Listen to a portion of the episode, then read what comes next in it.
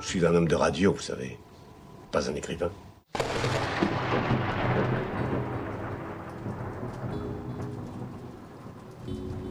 Nom de Zeus Le coup de foudre, c'est ça. De 13h à 14h, Georges Verna et son équipe accueillent des passionnés pour vous faire entrer dans leur univers. Coup de foudre, c'est tout de suite sur Prune.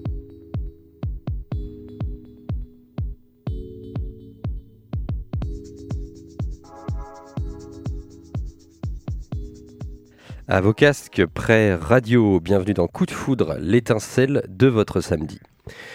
Il s'en passe des choses en France et l'une d'entre elles, c'est la fin des élections présidentielles. Ah, les élections. Une belle occasion pour le pays de se mettre soudain à fourmiller de rumeurs passionnées et inquiètes. Qui, parmi ces femmes et ces hommes amoureux de notre belle France, qui, parmi ces candidates et candidats dégorgeant de promesses comme des oranges bien mûres en plein été, nous comprend vraiment Cette question nous préoccupe jour et nuit. Et à mesure que l'échéance approche, les conversations s'enflamment, les visages se tordent dans des rictus illuminés ou haineux, jusqu'au soir fatidique. Le verdict tombe à la télévision, une partie de la France crie de joie, une autre crie de colère, une autre crie parce qu'elle a un orgasme et s'en contrefout de tout ça. Un candidat parade, les autres assument l'entière responsabilité de leur échec. Heureusement, en même temps, ça ferait moche de dire c'est de la faute de ma concierge. Et dans la nuit éclatent des émeutes. Alors, que retenir de tout ce vacarme? Moi, dont la seule conviction politique forte est euh, la ferme intention de défendre la culture et l'art au sens large, j'ai retenu quoi? J'ai retenu un, que le premier mandat de Macron n'a pas l'air d'avoir dégoûté les gens, puisqu'une majorité l'a réélu. Et deux, que l'idée de virer tous les vilains immigrés de chez nous a quand même l'air présente dans pas mal de têtes. C'est donc la leçon à retenir de ces élections 2022. La France penche à droite, un petit peu plus tous les cinq ans. Et il va falloir mettre les bouchées doubles sur l'éducation de nos gosses pour leur expliquer que la différence du voisin est une beauté, pas une menace. Sinon, c'est l'heure de vous présenter le reste de l'équipe. Alors, d'abord, il y avait Roma, euh, notre chroniqueuse de mystère, qui va nous parler d'un polar euh, labyrinthique. Pour l'instant, elle est en pause déjeuner. Elle va nous rejoindre après. Ensuite, euh, Brian, notre chroniqueur Globetrotter, tu vas nous emmener pas loin du Tibet, c'est ça? C'est ça, exactement. Déjà, bonjour à tous. Et oui, je vous emmener dans un pays très peu connu qui s'appelle le Bhoutan. Super, eh ben, on a hâte de découvrir ce pays. Et quant à la réalisation, aujourd'hui, c'est Nicolas qui s'en occupe. Salut Nicolas. Salut. Merci d'être là. merci, euh, merci de me recevoir. Enfin, non, de me recevoir, je suis pas l'invité, mais merci, euh, merci de me permettre de vous rencontrer et puis de, de réaliser des émissions de jour. Ben avec, grand... avec grand plaisir. C'est vrai que tu es plutôt un oiseau de nuit. Ça va, ça t'aveugle pas trop le soleil? Je... J'ai des cloques, mais ça devrait aller. j'ai amené, amené ma biafine. Il est un peu vampire hein, sur les bords. Et aujourd'hui, dans Coup de Foudre, nous recevons Franck Gérard, artiste photographe. T'as vu, j'ai mis artiste, j'y ai pensé. Salut Franck, bienvenue dans l'émission. Bonjour à tous. Euh, artiste Ouais, parce on, a, artiste, artiste auteur, oui c'est vrai, artiste. Quand je t'avais interviewé il y a deux ans, je disais photographe et tu m'avais dit quand même, tu te sens plus artiste photographe. Bah aujourd'hui j'ai changé. C'est vrai? On on va en parler. Euh, pour te présenter en, deux mots, tu as obtenu donc ton DNSEP aux Beaux-Arts de Nantes en 1997 et puis suite à un événement grave dans ta vie, en 1999, tu t'es lancé avec passion dans la photographie, avec un amour particulier pour les images de la rue, proche des gens. En 23 ans de métier, tu as participé à une trentaine d'expos et fait une dizaine de résidences, donc a priori on va avoir de quoi parler pendant cette interview. Mais avant d'entamer les babillages radiophoniques, je te propose un tac au tac supersonique, le quiz éclair. Les règles sont simples, je te pose 12 questions où tu dois choisir entre deux réponses le plus vite possible. Si aucune réponse ne te plaît, tu es libre d'en choisir une autre tant que tu vas vite. T'es prêt? Le, piège. J'étais pas au courant. C'est vrai? Ah bah tant mieux, tant mieux, c'est parfait. J'adore prendre les invités au dépourvu. Alors, vitesse ou lenteur? Lenteur. Sucré ou salé? Salé. Argentique ou numérique euh, Les deux. Vote ou abstention Les deux. Ok. Ville ou campagne Dis pas les deux parce que. Euh, le désert. D'accord. Pessoa ou Fante C'est dur ça, Pessoa, Pessoa. C'est fait pour être dur. Thé ou café café. Hum, Ça, je savais. Penser ou vivre Vivre. La plupart des gens n'arrivent pas à répondre à celle-ci. Chat ou chien? Chat. Je le savais. Ténèbres ou lumière? Lumière.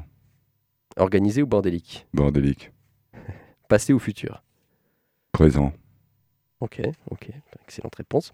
Ben, on va passer à l'interview proprement dite. Euh, comme d'habitude dans cette euh, émission, c'est une, une tradition. On n'a pas de jingle pour l'interview, donc on le fait euh, tous ensemble à la bouche. Voilà. Alors ça donne un petit espèce de petit cafarnaum pendant 5 secondes. En général, c'est magnifique. Attention, 1, 2, 3.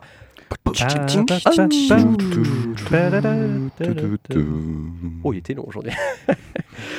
Alors, Franck Gérard, donc interviewé sur Prune. Alors, première question pour toi. En général, quand on raconte une histoire, on commence par le début et on termine par la chute. Et toi, tu as fait l'inverse, parce que tu as commencé ta carrière de photographe par une chute en 1999. Est-ce que tu peux nous raconter un peu cette histoire? C'est une anecdote, mais je suis tombé à environ 300 mètres d'ici, puisque c'était rue Adolphe Moitié, à Nantes, de trois étages par accident. Voilà. J'ai passé ensuite un mois, euh, plus d'un mois à l'hôpital, et euh, lorsque je suis sorti, j'ai pu remarcher, après que les scanners, euh, voilà, qui m'aient scanné le corps et tout se passait bien, je suis allé en haut de Talensac, il y avait une boutique photo. J'ai acheté un appareil photo et j'ai décidé que je m'en sép- euh, séparais plus jamais. D'accord. C'est tout simple, donc voilà. Et hum, est-ce que tu penses que sans cet accident, euh, sans ce, ce rappel un peu brutal de ta Mhm. mortalité, euh, tu n'aurais peut-être pas entamé ce métier avec autant d'envie? Est-ce que tu aurais pu faire autre chose, peut-être? Je sais pas, parce que depuis très longtemps, je voulais faire ça, être Mhm. artiste depuis l'âge de 7 ans environ. Et euh, évidemment, sans être déterministe, je pense que ça a déterminé euh, toute ma vie, cet accident. Et en fait, je dis toujours la même chose, la, la mort m'a sauvé la vie. Si j'avais pas eu cet accident, ça se trouve, je serais... euh, je sais pas, moi, je serais C'était la question. dans un boulot que je, je- Je je n'aime pas, parce que j'ai pas envie d'insulter les, les gens qui font des, des travaux qu'ils n'aiment pas, mais Mhm. ça arrive euh, trop régulièrement, à mon avis. Ça peut arriver, on en croise, oui, dans la vie, de Mm. temps en temps. Euh, et quand tu remontes aux origines de ta, de ta passion pour l'image, tu, tu cites aussi ton, ton grand-père, Pierre Gérard. Euh, Tout en, à fait. en quoi est-ce qu'il a influencé ta, ta trajectoire de vie Bah, c'est très simple. Pour moi, c'est lui qui m'a appris à regarder le monde. C'est-à-dire, on ne faisait pas du tout de photos, euh, il n'écoutait pas de musique, rien. Mais en fait, je marchais beaucoup avec lui. Et il me montrait les choses. Mais en fait, évidemment, comme j'étais très jeune, j'étais enfant, j'en avais aucune conscience. Et du coup, euh, voilà, il, il avait le, je l'appelais œil de lynx, un peu son nom d'Indien. Et donc, il regardait, euh, par exemple, il y avait des champignons à, à 50 mètres dans des feuilles mortes, des champignons, euh, la couleur des feuilles mortes. Lui, il voyait, il me disait Tiens, regarde, il y a des champignons, là, des, des cèpes, euh, C'est bon, les des trompettes de la mort, euh, des girolles. Moi, j'étais là, mais je voyais rien. Puis au fur et à mesure, finalement, j'ai commencé à voir, comme lui. Mhm. Donc euh, voilà, simplement, il m'a appris à voir, À regarder. Une, une acuité de, Tout à fait. de regard. Surtout que les champignons, c'est quand même mieux quand on les trouve dans les bois, comme ça. Les- morilles, on vient de voir des morilles à 176 euros le kilo. C'est vrai que quand on trouve une sous une feuille comme ça qui s'offre à la main, c'est plus chouette. Ça, ça pousse au bord des routes en général. Mhm. Ça, ça pousse pas dans les, les forêts, D'accord. il me semble. Je suis très peu connaisseur, c'est vrai. J'en ai déjà vu, euh, c'était toujours au bord de la route. D'accord. Mais en tout cas, oui, d'accord. a, il a développé euh, cette acuité de, de regard, euh, l'envie de regarder le monde, quoi, plus intensément. Tout à fait. Euh, et ton, on va, on va arriver tout de suite à ton, ton, ton grand projet. J'ai mis des guillemets, mais c'est un peu ça. C'est quand même le projet de ta vie. hein. Ça s'appelle En l'état. Euh, 13 juillet 1999. Aujourd'hui, je crois savoir que tu as, tu as- tu l'as tatoué d'ailleurs sur le, sur le torse. Tu, tu ne t'en caches pas. Non. Est-ce que tu peux nous parler de, de ce projet, présenter un petit peu ta démarche artistique? Oui. Grosse question. hein. Oui, ouais, non, c'est très simple. C'est simplement que justement, j'ai choisi de, de m'ouvrir au monde d'une façon très simple, c'est-à-dire dans un monde où aujourd'hui, beaucoup d'images, euh, notamment les images de publicité, etc., euh, sont, des images euh, fabriquées, du moins retouchées. Moi, je me suis dit que le réel, tout ce qu'il y avait autour de moi était, tellement fou, quoi, était tellement énorme que il suffisait dé- déjà, de, le photographier, de le regarder. J'ai pas, pas besoin d'intervenir dessus, d'aller plus loin que ça, en fait. Donc, euh, donc j'ai cho- j'ai choisi euh, le réel, entre guillemets, parce que j'ai toujours considéré que c'était que la fiction à une limite, c'est-à-dire l'esprit humain, c'est-à-dire un roman, hein, alors que le réel, euh, c'est c'est l'univers. Ouais, il n'a pas de limite. Et encore, euh, l'univers euh, qu'on connaît, c'est ce qu'on appelle l'univers observable. Et donc, on peut. On ne sait pas ce qu'il y a après. Mhm. Et donc, c'est complètement hallucinant, en fait. Donc, voilà, ma, ma posture, c'est d'avoir mon appareil tous les jours, de photographier ce qui me touche. Ça peut être un paysage, ça peut être une scène euh, qui me fait rire. Il y a beaucoup d'humour. euh, aussi, l'humour. Je trouve que l'humour, euh, il n'y a pas assez d'humour dans l'art aujourd'hui Ouais. ou dans le. On en Moi, j'aime rire. euh, J'ai pas l'air rigolo là, mais je suis un peu stressé. On va, on va reparler de, de- de- on va reparler de l'humour dans l'art juste Voilà. après. Oui. Euh, et d'ailleurs, tu as sorti donc en, en- en 2020 un, un livre qui porte ce nom, donc en l'état, aux éditions locaux. Un, un beau bébé hein, de 428 pages euh, qu'on a en studio. D'ailleurs, je pourrais le faire tourner après, euh, puisque tu me l'avais gentiment offert. Ce livre, tu me disais, c'est un tout petit fragment de, de ton travail, en fait. Bah évidemment, 23 ans avec l'appareil photo sur soi. Même si étrangement en ce moment, je fais, je, je fais presque plus de photos. Fais moins d'images, ouais, d'accord. Bah beaucoup de, j'ai voyagé, j'ai tellement voyagé ces temps-ci, j'ai fait des, des dizaines de milliers d'images, donc je, je pense que c'est, je, je sais pas, je, j'ai moins faim. Il y a peut-être une forme d'overdose parfois dans le. Non, non, c'est peut-être que je regarde moins, je me recentre un peu. D'accord. Donc de temps en temps, ça donne un sentiment d'éparpillement C'est-à-dire que tu es sans cesse attentif au monde et pas forcément assez attentif à toi-même, du coup? C'est ça que tu dis? Forcément. D'accord. Parce Ah, que lorsqu'on est ouvert euh, au monde, lorsqu'on regarde autour de soi vraiment, qu'on est dans, dans l'ouverture totale, on est obligé de s'oublier. Mhm. Même Ah. d'oublier son corps, en fait, c'est- un truc assez... euh, Tu n'es plus qu'un œil, en fait. c'est- pratiquement ça. D'ailleurs, je, je privilégie toujours le regard. Mhm. J'ai toujours dit, euh, bon, j'adore la musique, hein, comme tout le monde, enfin comme beaucoup de gens, mais je- si la musique n'existait pas, euh, ça va choquer les gens de près, je le sens. si la musique n'existait pas, ça me dérangerait pas du tout. Oh, la bombe est lâchée. Auditrice, auditeur, accrochez-vous à vos sièges. Bah, J'adore la musique. Mais je, oui, je ne suis qu'un œil. Non, je comprends, c'est assez, assez intéressant. Et j'aime ce point de vue assumé en soi. C'est-à-dire que toi, tu, c'est le regard, c'est l'image qui te qui L'image. t'intéresse le plus. Ouais.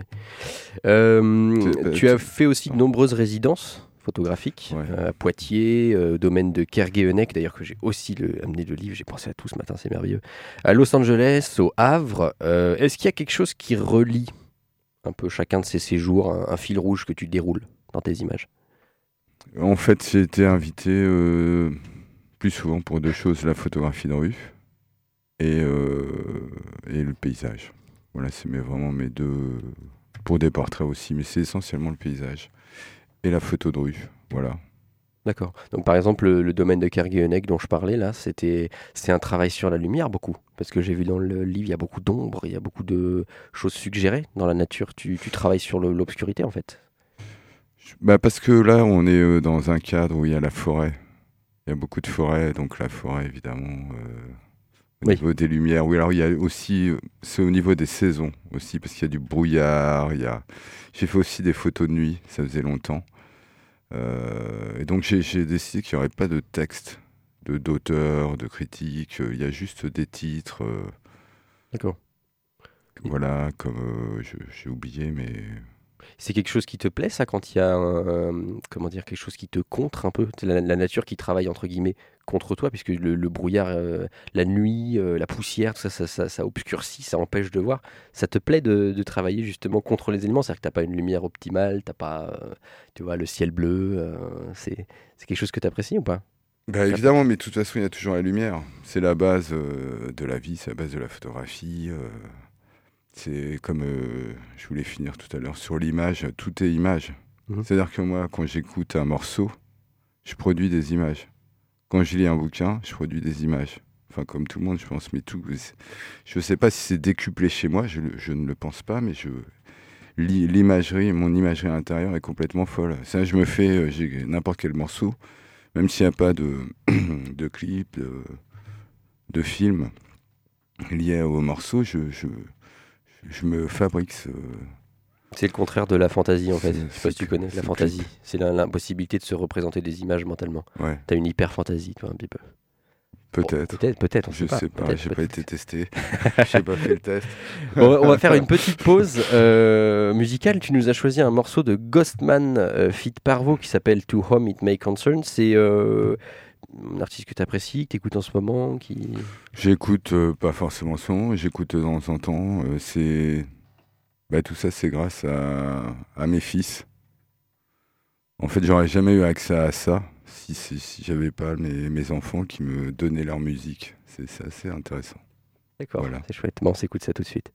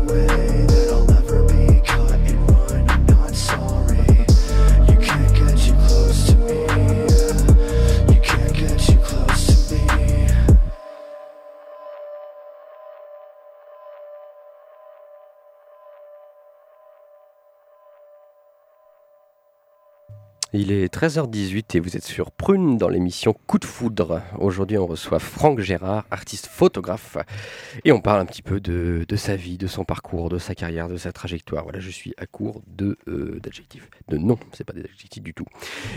Franck, on va reprendre euh, avec euh, une de tes résidences, la plus récente, qui était donc dans la ville de Marfa, au Texas, il y a quelques mois. La, la plus récente, en fait, c'est celle elle. que j'ai faite au mois d'avril à la Défense à Paris. oups. Bon, alors avec l'une de tes plus récentes, L'avant-dernière, on va dire. intervieweur gêné. Euh, dans la ville donc de Marfa au Texas il y a quelques mois. Euh, je te connais assez fasciné par, euh, par les, les- les États-Unis, notamment leur paysage. C'était comment la, la vie là-bas, en plein désert? La vie? Oui. J'étais seul dans un mobile home, en face d'une montagne, d'une montagne, The M- Mon- Mountain. C'était, j'ai vu la voie, la, la voie lactée pour la première fois de ma vie.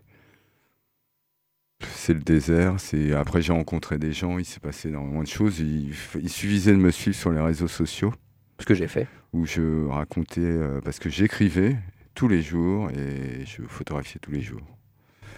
Donc, euh, c'était fantastique. Mhm. Tu t'es promené euh, pas mal autour aussi de. J'ai j'ai- ouais, j'ai beaucoup euh, marché, mais j'ai aussi beaucoup pris la voiture, évidemment, puisqu'on est dans le désert. Il n'y a pas d'autre, euh, finalement. Alternative, oui. Non, on peut pas. Le- la problématique, c'est qu'on ne peut pas se promener partout, puisqu'on est au Texas. Et la propriété privée est vraiment, vraiment sacrée. Ça doit être l'État où c'est le plus sacré. Donc, si vous avez des barbelés, vous ne les passez pas. Et donc, comme les montagnes, voilà, sont toutes privatisées, on ne peut pas aller sur les montagnes. Il n'y a que The Big Bend National Park, qui est au sud de cette région du Texas, où on peut aller parce que c'est un parc national, mais le reste, on ne peut pas y aller. Et si on y va, on risque, on risque gros. De se faire abattre comme un chien dans le désert. Et- Exactement. Et en plus, on sera en tort. D'accord. S'agissant des États-Unis, je parlerai plutôt de se faire abattre comme un Mexicain dans le désert. Oh là là, Surtout dans cette région. l'émission puisque devient c'est- polémique. C'est c'est proche de la frontière. C'est pas euh, polémique, on est au sud des États-Unis, on est près de la frontière avec le Mexique. Ouais, ouais, on est, au- ouais, tout à fait. On est au sud-ouest. Et il y a les Borders. euh, D'ailleurs, à Marfa, il y a les Borders Patrol. Il y a une Mhm. grosse station, enfin, un gros complexe. Donc ils privatisent les montagnes, c'est étonnant. Ils s'entendraient pas avec les Écossais, ces gens-là. Les Écossais, tout est ouvert, tu peux te promener où tu veux. En, en France aussi, ça va. hein. Bah oui, oui, oui. On peut aller quand il y a des barbelés, dans des champs, on, y va, hein, il y a des vaches, et puis on risque pas grand-chose à part de se faire attaquer par un taureau, Mm. éventuellement, mais je vois pas le paysan du coin sortir avec son flingue. Alors que là-bas, ils sont tous armés, Oui. pratiquement tous, donc c'est... Et pour un galopeur comme toi, c'est pas gênant ça Parce que je me rappelle quand j'étais allé venu te voir au Calanque, Mais non, à Marseille, pendant ta ouais. résidence, au Calanque, tu, tu Ouais. galopais toute la journée quand même. C'était assez. euh, Mais non, parce qu'on peut marcher, parce qu'il y a des routes, des rues, des routes, donc on marche au bord des routes, des- et puis en plus les routes sont complètement vides. Les, routes dans le désert, il y a, il y a à part les, les grandes, euh, la 90, euh, l'Interstate 90 ou la, la, la 67 qui, qui passe euh, au milieu de Marfa, les autres, les autres routes, il y a plein d'autres routes. Enfin, Mhm. très peu en même temps, on est dans le désert, mais on peut les, on peut les prendre. D'accord. Il y aura une voiture par heure, ou encore s'il y en a Oui, oui. une. Oui, c'est- ça doit être lunaire comme, euh, comme endroit. Euh, un autre souvenir qui semble d'ailleurs t'avoir marqué pendant ce séjour, c'est les quelques heures que tu as passées dans les Badlands. Ah, Euh, oui, J'avais lu on ton journal, de, on ton journal de bord en ligne et euh, tu semblais complètement halluciné par ce lieu. Parce que je me suis retrouvé dans les Badlands, euh, qui est, euh, c'est situé par contre dans le Dakota du Sud. Donc c'est pas du tout. Là, il faisait moins 20 degrés, alors que quand j'étais au Texas, il faisait euh, voilà, entre, je sais pas, 15 et, et 25, sauf la nuit, évidemment, puisqu'on est dans le désert. Et donc, je me suis retrouvé tout seul. Normalement, les accès aux parcs nationaux sont payants. Et là, euh, il faisait tellement froid, il y avait tellement personne qu'ils avaient laissé les barrières devant les cahutes. Donc c'est normalement c'était 30 dollars et là c'était euh, zéro. Donc je, suis passé. Je me suis arrêté et c'est un ami qui me conduisait. Donc il m'a dit bah sors, on va voir le paysage. Et là j'ai eu euh, j'ai eu ce que je pense être le syndrome de Stendhal, autrement appelé le syndrome de Florence. J'ai fait une crise de panique attaque. J'ai eu des hallucinations, des taches rouges sur les côtés. J'ai eu- J'ai pleuré, j'ai suffoqué, j'ai eu le cœur qui allait à, je sais pas, 150, je sais pas. Et j'ai eu une peur, une peur. C'est- C'est c'est ce que, en fait, c'est parce que le cerveau ne supporte pas autant de beauté. Mm. Ça arrive dans les musées, notamment. Et, euh, ou devant des œuvres d'art, mais là, ça m'est arrivé devant un paysage. Oui, je comprends, mais il y a un, un extrait comme ça dans Proust. Euh, il parle du petit pan de mur jaune. Il s'arrête devant le tableau et il fait Mm. une crise cardiaque devant le tableau, tellement c'est beau. D'accord. Donc c'est ce, ce paysage qui te. Qui, c'était trop, quoi. C'était ça, en fait. C'était trop beau. Mais en plus, euh, c'était recouvert de neige. Hum. Et euh, c'était extrêmement graphique. J'ai jamais vu ça. D'accord. Je sais pas, les, les photos sont à disposition. euh, Oui, je les ai vus. C'est, complètement incroyable. quelque part dans le. En dessous, là, quand on va sur Insta ou ailleurs. Moi, après, voilà, justement, j'ai la photo, mais c'est toujours ce paradoxe, c'est que j'ai pas eu cette espèce de, Ah, ah, en fait, de ouais. baffe euh, tout à que tu as prise. euh, Bah, la, la photo n'est rien euh, à côté du réel, encore une fois. Et en fait, là, on n'a pas l'échelle. Le parc, il fait en presque 1000 km. Donc, c'est quand même énorme. Et c'est d'une beauté à cou- couper le souffle. Et en plus, lorsqu'on est seul, seul au monde, devant les, Oui, je comprends. les Badlands, le, le- le mauvais pays. Quoi, Mauvais le- pays. Ouais, ouais. Oui, c'est vrai que c'est un drôle de nom en plus. Ouais, c'est un sacré nom. Mais on comprend pourquoi ça s'appelle comme ça, parce que c'est invivable. Mhm. C'est trop beau. Excellent, sans doute parce que c'est trop beau, exactement. Et comment fait un, un, artiste comme toi qui justement qui va dans la rue, qui marche, qui, qui, regarde la vie et qui documente la vie, parce que tu m'avais parlé de ça aussi, c'est une forme façon de documenter ton époque finalement. Comment tu t'y retrouves justement dans un monde de Photoshop, de photos hyper trafiquées euh, partout tout le temps? Bah, je, je m'y retrouve parce que j'aime l'image. Ça veut pas dire qu'une une image, euh, lorsqu'elle est retouchée, ça ça me dérange pas. Sauf que c'est, c'est pas du tout ce que j'ai choisi. Moi, je trouve que donc, comme je me répète, mais le réel est assez riche. Il y a tellement de richesse euh, autour de soi, même là, dans le studio, même euh, si on regarde par la fenêtre. Il y a tellement de choses qui se passent. Un nuage, un oiseau, c'est toujours la même. Je, je, ne change pas. C'est toujours la même chose. C'est, fou. Mmh. Tu m'avais dit que tu, sortais, ouais. tu marchais des fois en sortant de ta maison et tu regardais autour de toi comme si tu étais en Chine. Bah, c'est toujours cette histoire. C'est faut essayer d'être euh, ailleurs lorsqu'on est chez soi, de regarder quand, voilà, que ce soit, que ce soit quelque chose d'exotique finalement, parce que c'est l'habitude des lieux. Si on fait toujours les mêmes trajets, euh, on va au travail, on va à l'école, etc., euh, à l'université, puisque on a, on a, des étudiants qui nous écoutent. Il y a un moment, on regarde plus. La première fois, c'est nouveau. La deuxième fois, la troisième fois, on ne s'étonne plus. Après, c'est fini. On est à l'intérieur de soi ou sur son téléphone portable. C'est simple. Donc, on ne regarde plus autour de soi. Mmh. Et, et, moi, ce qui m'intéresse, c'est regarder. Moi, bon, après, je suis comme tout le monde. Hein. Il m'arrive de ne pas regarder. Donc, euh, voilà, c'est s'étonner euh, comme dans l'enfance. Mmh. Mais je comprends. C'est que... rester enfant, en fait. C'est rester, avoir euh, cette ouverture au monde. D'accord, c'est l'émerveillement de l'émerveillement d'un enfant devant le monde. J'essaie. Mmh. Ok, ça me parle. Euh, évidemment. Euh, tu m'as souvent aussi parlé, on a parlé tout à l'heure, de l'importance très grande de l'humour pour toi, qui est un autre, une autre facette de ton travail. Euh, oui. Dans, si vous trouvez en l'état justement le, le, livre aux éditions locaux, vous verrez, il y a beaucoup de, choses, de photos très drôles. La, oui. vie, la vie est drôle en fait, c'est burlesque. La rue. Euh, Est-ce que tu trouves que la photographie contemporaine se prend trop au sérieux? Bam Allez, euh, non. non, pas forcément. Non, c'est pas qu'elle se prend trop au sérieux, c'est que moi j'ai fait ce choix de l'humour. Mais en même temps, si on regarde un tant soit peu mes photos, si on s'applique à, à, aller au-delà de la première impression qu'on peut avoir euh, en les regardant, on peut voir que quand même il y a aussi une certaine critique de la société. C'est-à-dire que l'humour est un peu acide, quoi. C'est un peu de l'humour anglais, c'est un peu de l'humour. Euh, je veux dire, le panneau, euh, le, le, panneau déviation que tu nous montrais tout à l'heure, là, c'est il y a quelqu'un qui a posé un panneau déviation, enfin des ouvriers, et, et il est en direction d'une entrée de cimetière. Oui. Donc c'est très marrant, mais en même temps, ça parle de la mort. Et moi, oui. j'aime rire de la mort, mm -hmm. Par exemple. Ouais, je... Pas que de ça, de plein de choses, mais... Euh... Je comprends bien. On a reçu euh, à la troisième émission, je crois, une, une amie euh, rennaise, arti une artiste qui s'appelle Adèle Ancior, qui est photographe aussi. Et justement, elle adore les cimetières. Moi, je trouve ça, je trouve ça ah, fascinant. Moi aussi. Tu vois, elle trouve ça fascinant. très beau. Elle s'y promène. Avec, au, au, Texas, j'étais j'étais dans une ville à moitié fantôme, quoi, qui s'appelle Shafter, qui est entre Presidio et Marfa. Donc, je sais pas, à 30 km de la frontière, il y a un cimetière mais avec des cactus, des pierres, c'est complètement extraordinaire, c'est fascinant. Quand on voit les cimetières en Angleterre, ou le cimetière Saint-Pierre à Marseille, ou, ou de... c'est toujours très beau, il y a toujours que moi j'aime bien regarder les dates euh, mmh. -hmm. des gens, de calculer la vie des gens, c'est horrible. Ah, mais je comprends, il y a toutes ces, ouais. toutes ces vies qui étaient là, et ces qui, vies, ouais, qu'on ignore pense, complètement. C'est-à-dire qu'en fait, en regardant la, la, mort, je pense à la vie. Bah, c'est la vie en fait. Forcément, ça se, ça se mord la queue. Euh, aïe, ça fait mal d'ailleurs. Euh, Qu'est-ce qu'il y a de, de, prévu pour toi ces prochains mois Comme euh, exposition, résidence, projet euh? Il y aura une exposition, le vernissage, euh, c'est le 22 juin sur le parvis de la Défense. Voilà, j'ai un autre bouquin en projet sur les Calanques, ma résidence dans les Calanques, ce que j'écrivais aussi.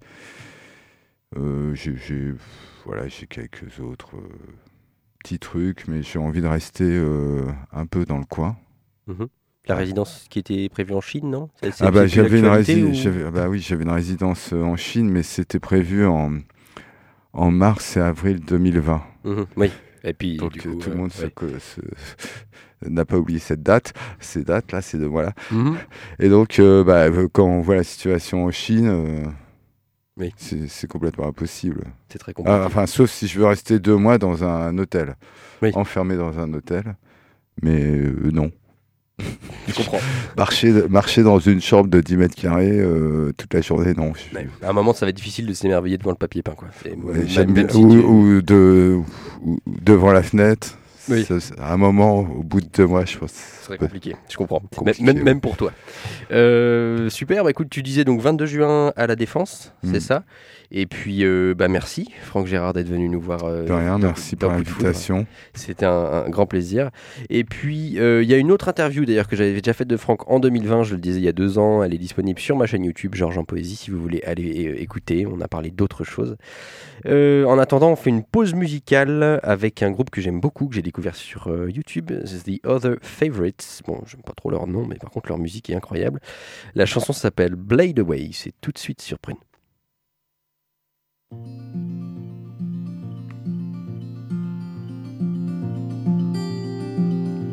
She carved a pear with a knife. She didn't point the blade away. I didn't want to patronize. She cut herself anyway. She sang amazing grace. She didn't know said, I hope you'll never die, so I don't have to learn that verse. Ever the diplomat. I said, let's hope it doesn't come to that now. Temporary as the night, and leaving like a slow kettle wine. I knew I can't count on much. Can I count, count on you?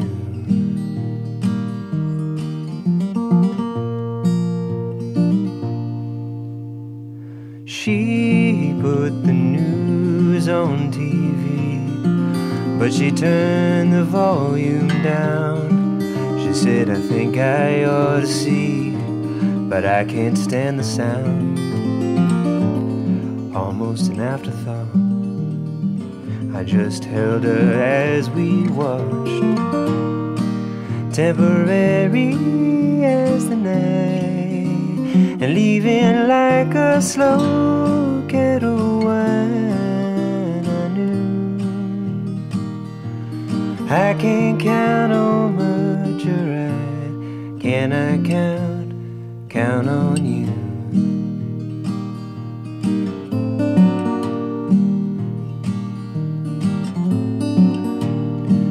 Temporary as the night, and leaving like a slow kettle wine. I knew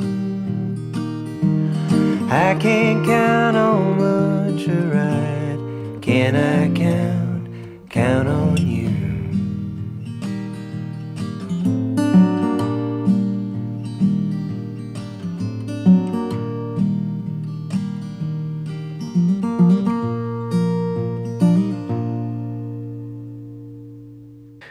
c'est l'heure de la première chronique, la chronique polar de Roma. S'informer, réfléchir ou se divertir en un éclair, chroniqueuse, chroniqueur, fais ton office. Pas d'objection?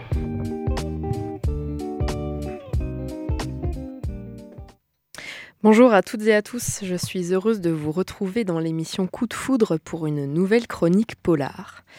Je m'appelle Roma, j'aime les enquêtes, les énigmes et les mystères, et aujourd'hui je vais vous parler du roman Il était deux fois de Franck Tilliez.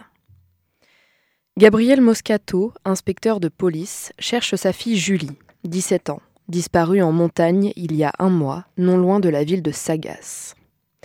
L'homme arrive à l'hôtel de la Falaise, le seul de la ville, pour interroger le directeur et consulter les registres. Ce dernier lui confie les clés de la chambre 29, où, quelques heures ap- après quelques heures de travail, Gabriel finit par s'endormir. En pleine nuit, il se réveille à cause d'un vacarme.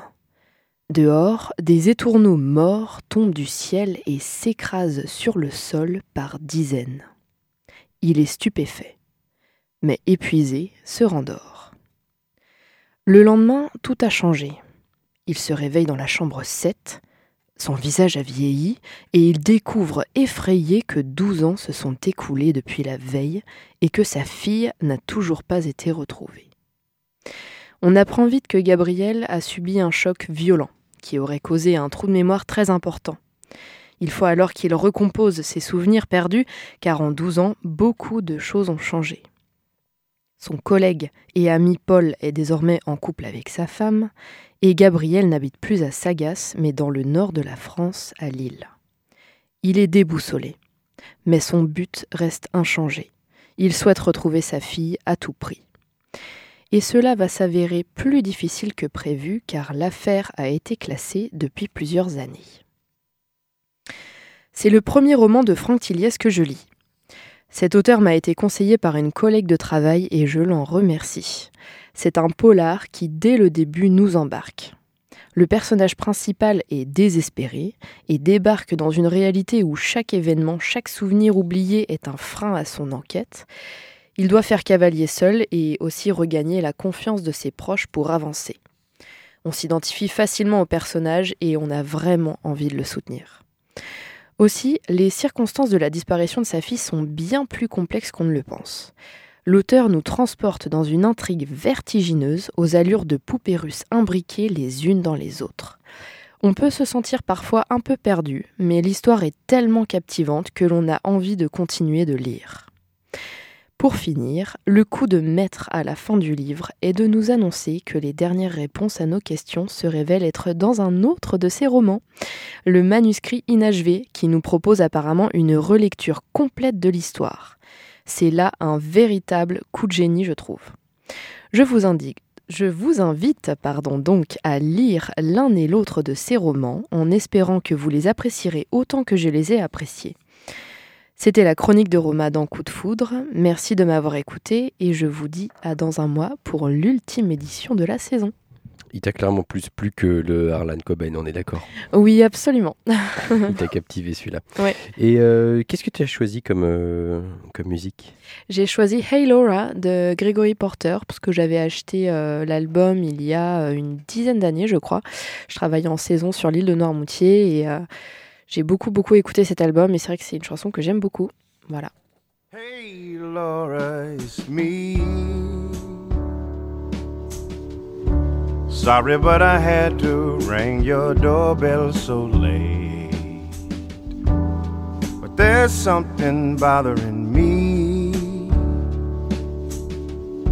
I really am sorry, but it just couldn't wait. Is there someone else instead of me? Go ahead and lie to me, and I will believe. You're not in love with him, and this fool can see that the rivers of your love flow uphill to me. Hey, Laura, it's me. Sorry, but I had to ring your doorbell so late. But there's something bothering me. I really am sorry, but it just couldn't wait. With a healthy dose of make believe. Won't you lie to me and make me believe? That you're in love with me, and this fool can see that the rivers of your love flow uphill to me.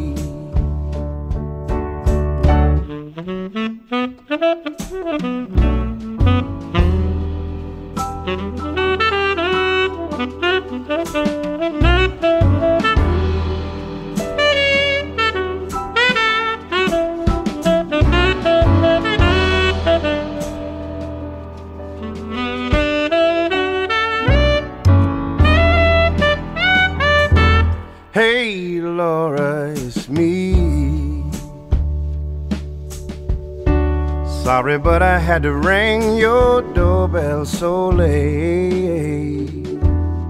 But there's something bothering me all night long. I just couldn't wait with a healthy dose of make believe. Go ahead and lie to me and make me believe that you're in love with me, and oh, this fool can see that the rivers of your love flow uphill to me. Hey, Laura, it's me. Hey, Laura, it's me. Hey, Laura, it's me.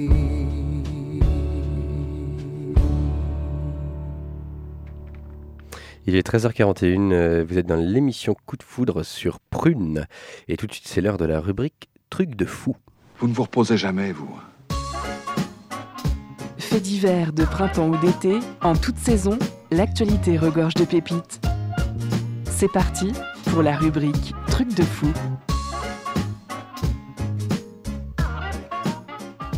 Alors, quand on dit l'actualité, c'est l'actualité de, nos vies, hein, qui, sont, qui, sont remplies d'actualité.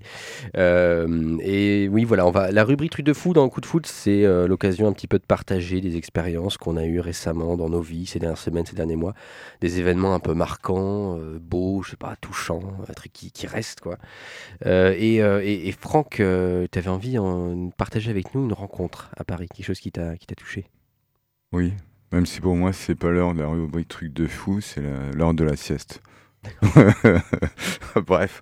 C'est noté. Euh, en fait, j'étais en résidence à la Défense, à Paris, enfin, à côté de Paris, puisque c'est Nanterre, plutôt et Courbevoie, je crois, à la fois. Et en fait, il faut savoir qu'il y a plein de strates. C'est-à-dire, il y a, la route passe dessous, il y a, il y a les gratte-ciels, donc c'est complètement incroyable. Et surtout, il y a des strates sociales. Donc on a beaucoup de, SDF qui vivent dessous. Et j'ai rencontré une personne qui parle à un photographe qui a une chambre, une chambre photographique. Et, pas une chambre à coucher, hein, parce que y en a qui connaissent peut-être pas la photo. C'était facile. Mais, euh, et donc, euh, le type était à moitié SDF, et en fait, c'est quelqu'un qui a travaillé avec euh, des gens extrêmement connus, qui a fait des couvertures euh, de, magazines connus dans les années 90 et début 2000. Mais voilà, un jour, sa, sa maison, enfin son appart, je crois, c'est plutôt à brûler. Donc il a tout perdu, tout son matériel, euh, mais surtout toutes ses photos, toutes ses pellicules, tous ses diapos. Et il a, il a arrêté. Et donc c'est voilà, c'est ça. C'est une histoire un peu, un peu, triste, mais très triste. Ça pourrait arriver à tous les photographes. L'histoire, c'est que tu l'as rencontré, en fait. L'histoire, euh... c'est bah ouais, c'est que je l'ai rencontré. J'ai énormément discuté avec lui de photos. C'était un passionné et tout, et c'était un, un, type euh... énorme, quoi. Maintenant... Génial, qui est resté positif. Et tu disais que maintenant, il est sans domicile fixe, c'est ça? Tu Bah, je, je, je, sais pas vraiment, mais euh, vu son état, si je puis dire. Mmh. Il avait l'air en tout cas. Euh, il a pas l'air d'être euh, très riche, quoi. Pas fatigué, pas, pas ouais. dans une bonne période de sa vie. Euh... Non. Ouais. Avec euh, quand même la 8-6 toujours à la main. Ouais, je comprends. 24 sur 24, quoi, presque. Ouais. Je sais pas, mais. Ok. Donc oui, et ça, ça, ça forcément, toi, en tant que photographe, ça te. Voilà. Ça t'a parlé, je comprends. Voilà. Ça marche. Euh, Roma, Qu'est-ce que tu voulais partager avec nous Alors, nous sommes sur un tout autre registre. Je préviens, on bascule euh, vraiment bah d'atmosphère hein. et d'ambiance. Ouais, Ma vie a été assez, assez rigolote hein, ces derniers jours. Je me suis rendue à La Rochelle pour le travail. Je, je travaille en bijouterie. Et, euh, et, on a été euh, à une réunion de tous les magasins euh, du magasin de bijoux dans lequel je travaille, où euh, tous, les, tous les employés se rencontrent. Et ce qui était très amusant, c'est qu'il s'est passé deux choses euh, assez rigolotes euh, ce soir-là.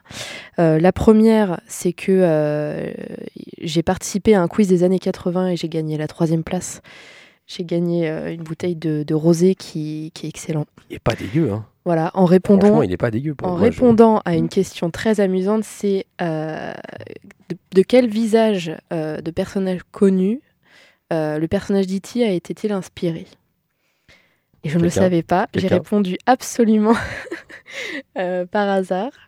Peut-être Spielberg? Non, c'est Albert Einstein.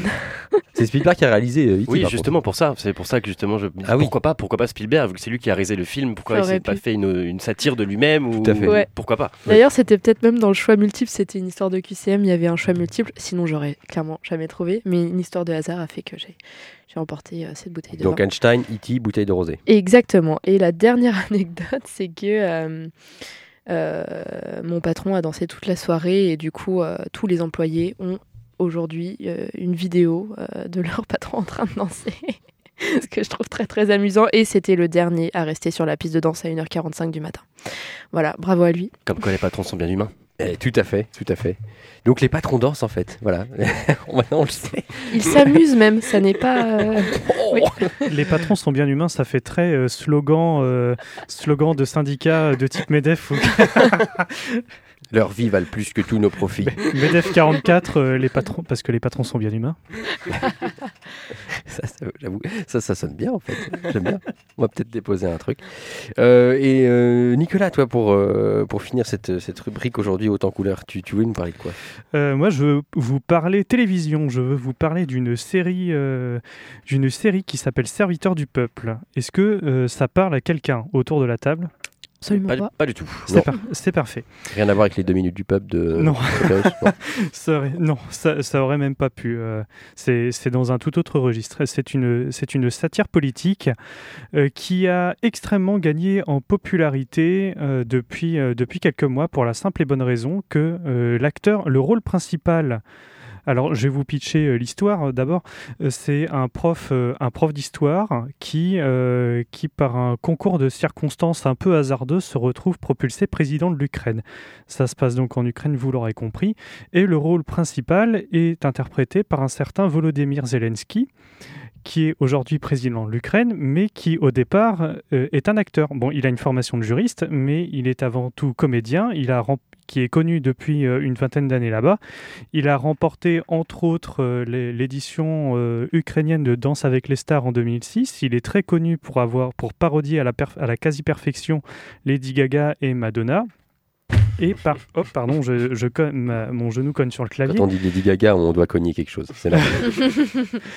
Et en 2015, donc, euh, est diffusée euh, la série Serviteur du peuple, euh, dans, dans laquelle un prof d'histoire se retrouve propulsé président de l'Ukraine un peu par hasard.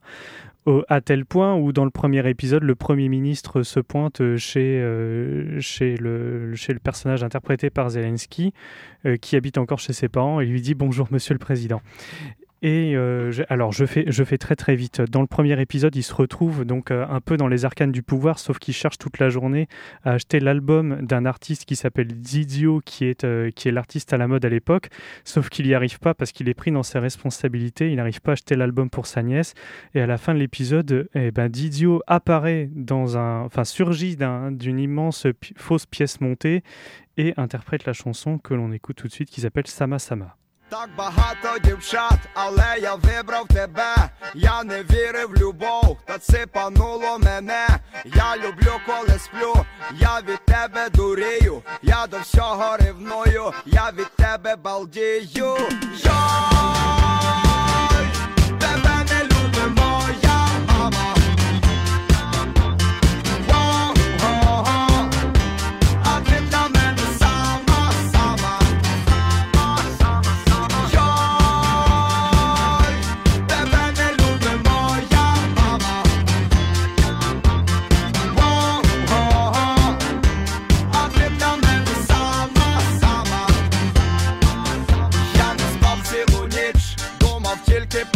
тебе. Щось від антилюбві, срочно випити треба. Ти купила мене неземною красою, мені кришу зриває, хочу бути з тобою.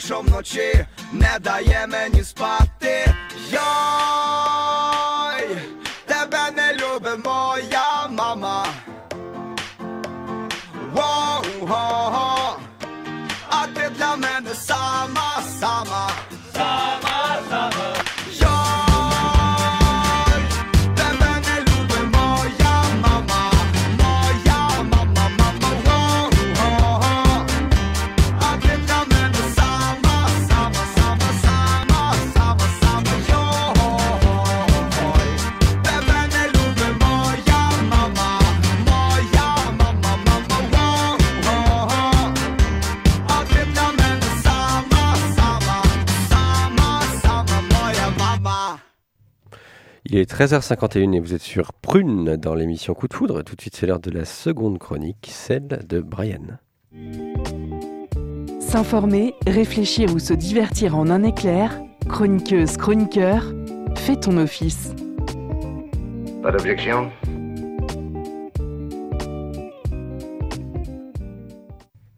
Salut tout le monde, c'est Brian. Salut tout le monde, c'est Brian, excusez-moi. Aujourd'hui, nous continuons notre tour du monde. Je vous emmène dans un pays connu de par son nom, mais très peu des backpackers, le Bhoutan. J'ai choisi ce pays dont on entend peu parler, car il a été jusqu'à maintenant préservé de tout. Le Bhoutan n'a pas connu la révolution industrielle, ni les guerres mondiales, et encore moins la mondialisation. C'est une terre avec une culture vivante et riche. C'est pour cela qu'on l'appelle aujourd'hui le musée du monde. Il est béni avec des forêts verdoyantes et des montagnes qui abritent une large variété de faune et de flore. Le Bhoutan se situe au cœur de la haute chaîne montagneuse de l'Himalaya.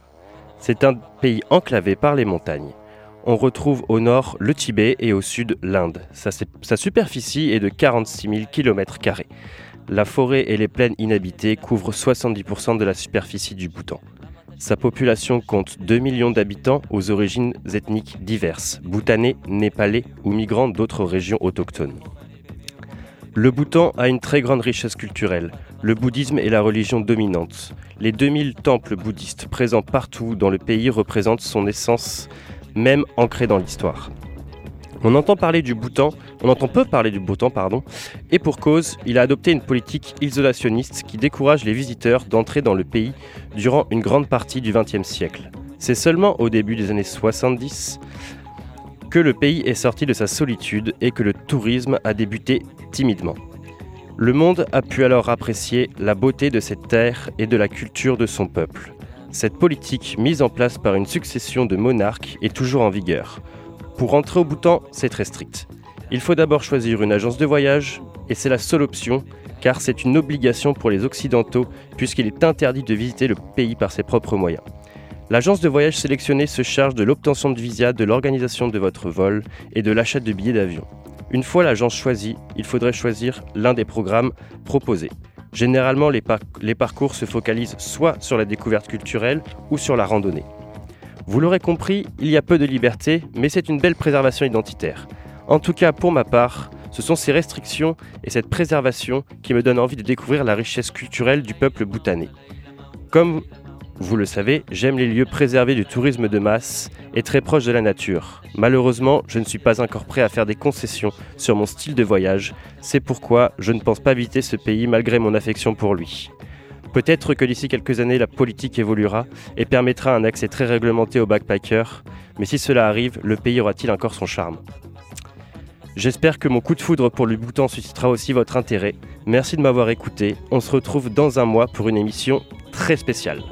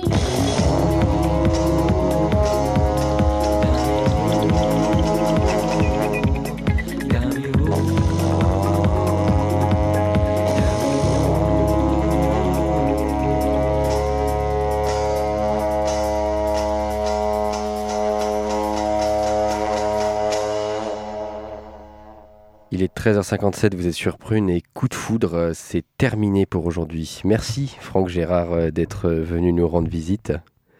Bah, merci à vous tous de m'avoir accueilli, c'était super. Un grand plaisir, tu, euh, tu reviens quand tu veux l'année prochaine. Si on se refait euh, coup de foudre, eh ben, on te. C'est une promesse que je fais officiellement devant la France.